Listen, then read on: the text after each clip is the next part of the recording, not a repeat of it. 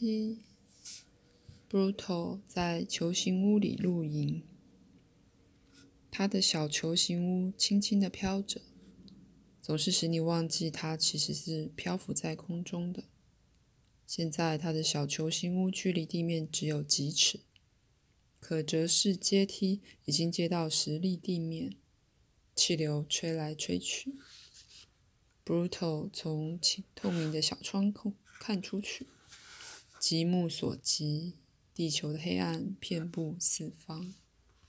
他坐在气垫上吃晚饭，那是他分配给自己最低限量的一餐晚饭丸，用水冲泡而成。他已经得到一种印象，那就是地球经常下雨，因此提供的自然水连回收都不必。他知道地球不像家乡那样会定时下雨，不过他也很清楚，地球常常下雨，就是因为这样。所以他没有带多少水过来。他想到他那个塑胶袋掉在他的球形屋外面，只要下雨，他就会听着它慢慢满起来，还要注意它有没有破。坐在这里，四周全是黑暗的天空，使他很不安。不要怕，他告诉自己，这里不一样。事实上。虽然太阳一下山，他露营的这个球形屋就会自动照明，不过他还是错过了漂浮城市里赖以过夜的柔和灯光了。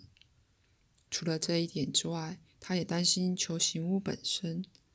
球形屋已经有些漂浮，如果刮起真正的地球风，不知道会不会把它吹破。这种球形屋当初制造的时候，并没有抵挡气流的设计。如果真的漂浮起来呢？如果他没有把它绑在树上，会怎么样呢？他不快乐的想说：“最好还是多小心一点比较好。”做升降机都不曾使他这么害怕。别的不说，至少他信任升降机。但是每次他在这球形屋里站起来，开门跨到外面的平台时，这球形屋总是摇摇晃晃，他的脚步老是会滑出去。风又好像要把他的头发连根拔除似的，他至今依然害怕那不稳定的空气，而且他的眼睛又很刺痛。他心想：“你很可能会跌倒，摔断腿。”由于他的动作，球形屋突然震动起来，Brutal 跌了出去，趴在地上。他努力想站起来，可是站不起来。那感觉很像他是故意的一般。最后，他用力一跳，一辈子不曾跳过这么高，才抓住阶梯最低的一级，掉在那里。他的体重把球形屋往下拉，因此他才爬上了球形屋。他喘着气，快要哭出来，因为松了一口气而觉得不太舒服。他跑进屋里，把梯子收起来，梯子消失在收藏的位置当中。风。本来只是微风，强了起来。亮起来的球形屋在空中飘着。Bruto 从里面向外看着，很担心球形屋会撞进有树的地方，撞坏了就修不好了。这几小时，他一直在和这屋子说话。他说：“我们做得到的，不要担心。”他一边说，一边眼光落在一旁的电视机上面。但是他告诉自己，这里没有电视台。他已经跟自己讲了十遍，可是他还是按了开关，坐在那里，望着空空亮亮的荧幕，不知不觉睡着了，只是睡得很不安稳。接下来，他只知道自己已经完全清醒，日晷显示了他睡了好几个钟头，可是有一样东西叫醒了他，是什么东西呢？他想了一会儿，才想起原来电视荧幕一直有个东西想要显现出来。想到这里，他立刻趋向电视机。那个东西一直很不稳定，但是有一些静音干扰。他更激动了，静音突然变成了语音。语音说：“立刻关闭照明，离开球形屋。”可是荧幕上的东西却一直跳动，没有成型。Brutal 喊说：“什么？你在跟我讲话吗？你是谁？”再说一次。Brutal 关闭照明，然后离开球形屋。搜寻部队已经开始找你，我们不能再冒险使用这个频道。如果你接到这个讯息，请听从指示，请你等我们，我们是朋友，你不必担心。你怎么认识我？你是什么人？搜寻部队在哪里？可是，一幕暗了下来。Brutal 试了一下别的频道，可是都没有讯号。他一下子以为这件事是他的想象。那是什么人？他们想干什么？他应该听他们的话吗？球形屋四周的风吹来吹去，球形屋随时都可能撞毁在地上。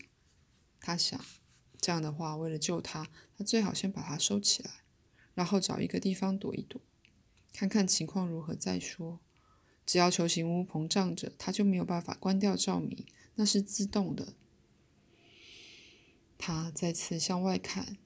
这一次是要找躲避的地方，有树的地方，只要有空地让它降落就可以。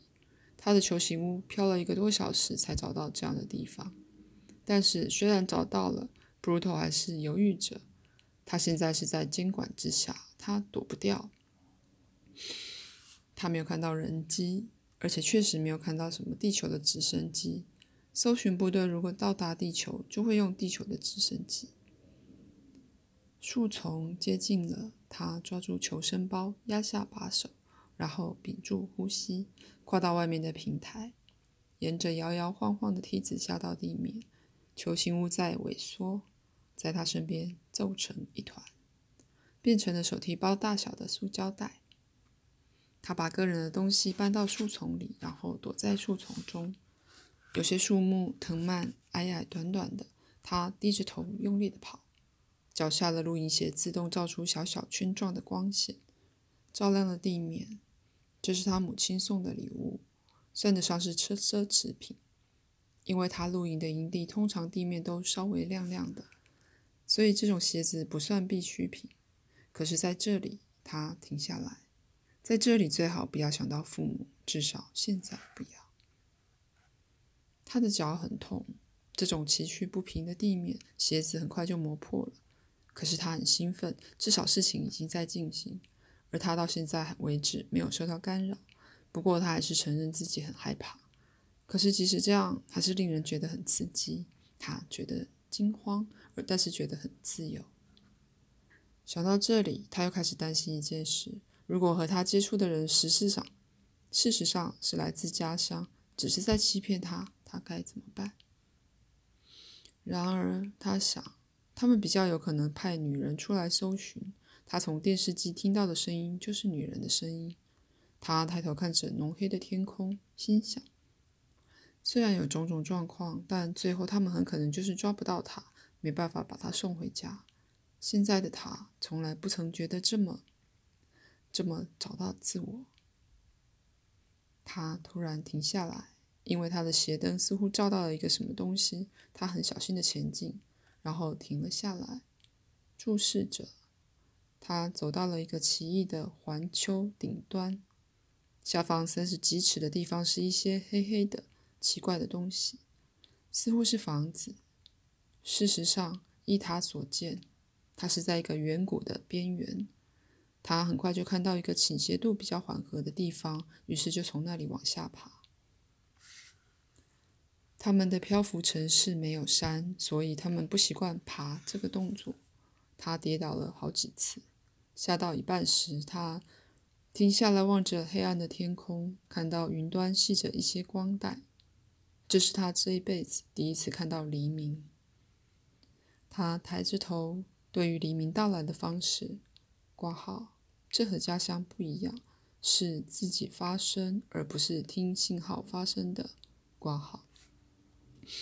感到很奇妙，他也了解其中科学的解释。可是第一次看到，他还是很惊奇。天空亮了起来，云彩的颜色从暗灰转灰再转，那些完美的色彩刚出现就立刻改变。他在回过头时，才发现自己已经忘记了下面的情形。一低下头，他看到那些房子在渐明的光线下。矗立在一堆堆的石砾当中，那些房子其实都是废墟，实在毁得太彻底了。他禁不住往后退了一步。这是什么样的废墟？墙壁倒塌，剩下的柱子高高的，和他在录影带看到的一模一样。几座白色高塔依然矗立，只是藤蔓已经爬满了一半。他一高兴，什么事都忘了。他尽力的往下爬，实力地面使他的脚很痛，衣服勾满了荆刺、荆棘。可是他根本不知道，他的求生包掉了两次。他两次自动的捡起来，又继续跑。那里什么时候住过人？住的又是什么人？那里曾经有人在工作，有些机器还继续的摆在那里。接着往废墟旁边一看，他看到了一间空房子，一些比较完整的废墟，好像有人住的样子。窗口挂着一些粗糙的材料，这里或许还有一些工人或人类学家住着。他小心翼翼地停下脚步，脚步轻轻地往相反方向走去。没多久，他就走到了中央的石质平台。他一接近，一只小狗就从一座破损的雕像后面跑出来。他虽然没在动物园看过狗，不过他知道那就是狗，于是他就追过去。狗没有叫，不过他突然想，它可能会叫。如果有人在睡觉，就会给吵醒。若不然，他判断错误了吗？没有，狗是在领他到什么地方去？因为他一直在摇尾巴，跑回来对他叫，然后又跑回雕像那边。他终于跟了上去。雕像旁边有一个圆洞，狗往其中的梯子跑下去。他看不出洞有多深，因为梯子老是转来转去。可是狗已经不见了。这是一种邀请吗？那只狗是不是受过训练？是不是属于电视上和他联络的人？这是不是陷阱？他和自己的争辩纯是理论的，他自己知道，因为他事实上已经往前走了一步。这一来，地表地表的另一边就会有一扇开在地上的门。他从来没有想到会看见这种东西。他已经坐升升降机来到了地上。现在既然有这样的机会进入地下，可是狗到哪里去了？他走了大约十步，突然听到一阵声音，光线也跟着变了。他回身，刚好看到洞口关闭，一块黑色圆盖遮住了早晨的天空。这时他才发现，原来梯子一直稍微有光线在照着。他心想：不知洞口的雕像是不是也改变了姿势？然后坚定地镇住同洞口。他的兴奋几乎压倒了恐惧，他时而觉得头痛，时而感到血液在他的耳际冲撞。别的不说，他就从来不曾闻过这种气味——矿物加湿气加泥土。长久以来原封不动的感觉，这种沉腐但召唤人的气味，使他想起自己事实上已经深入地球表面。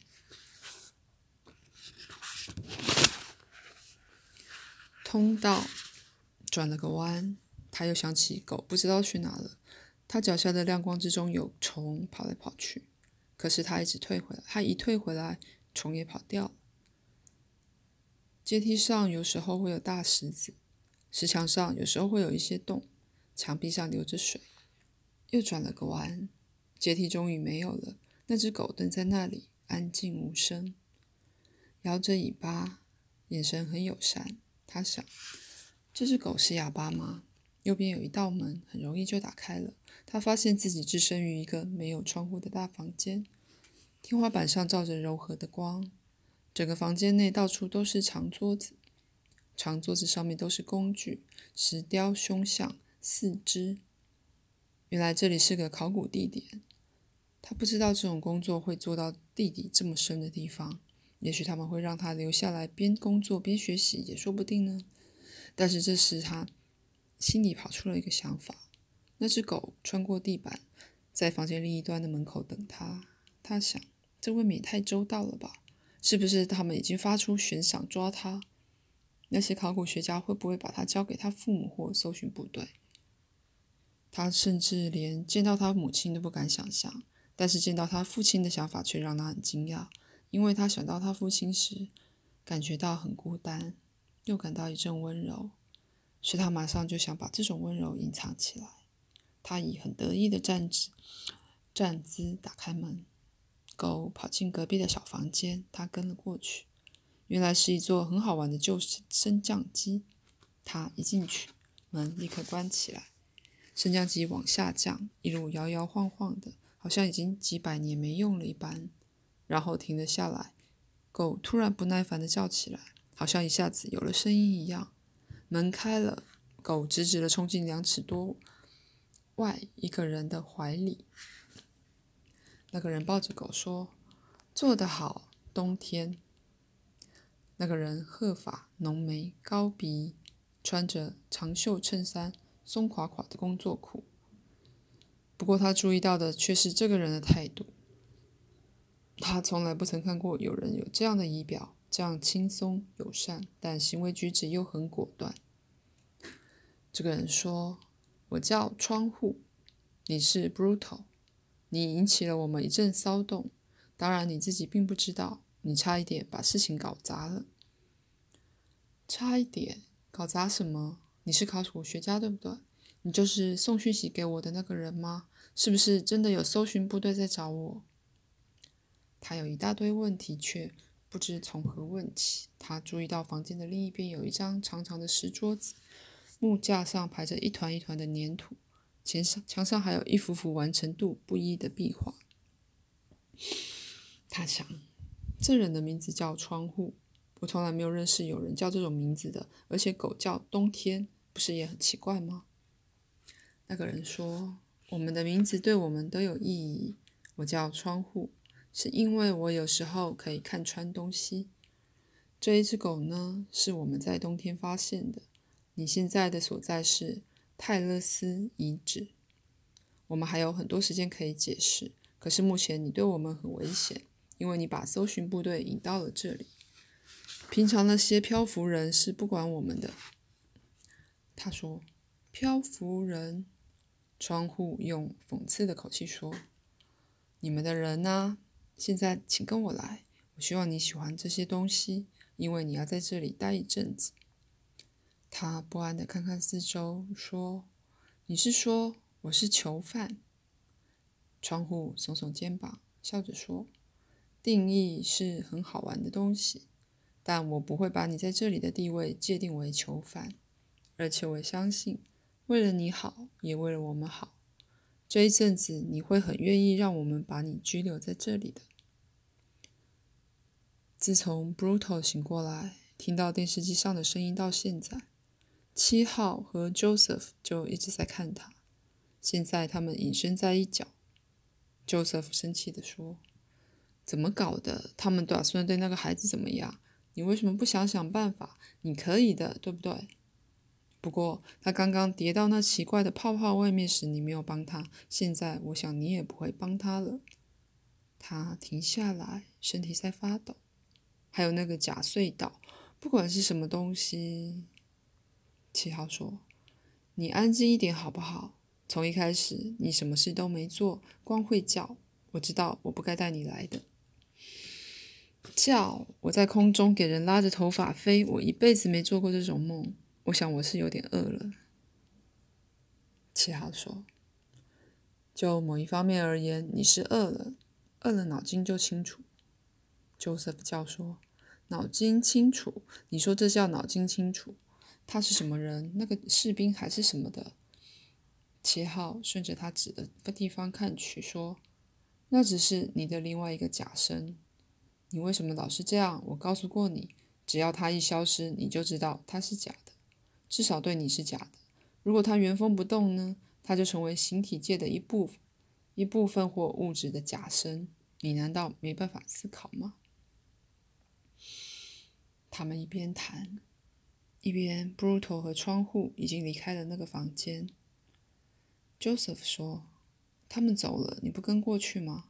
七号说：“Brutal 根本不知道我在这里。不过我不能再待下去了。我想他不会有事的。我相信他不会有事。他很聪明。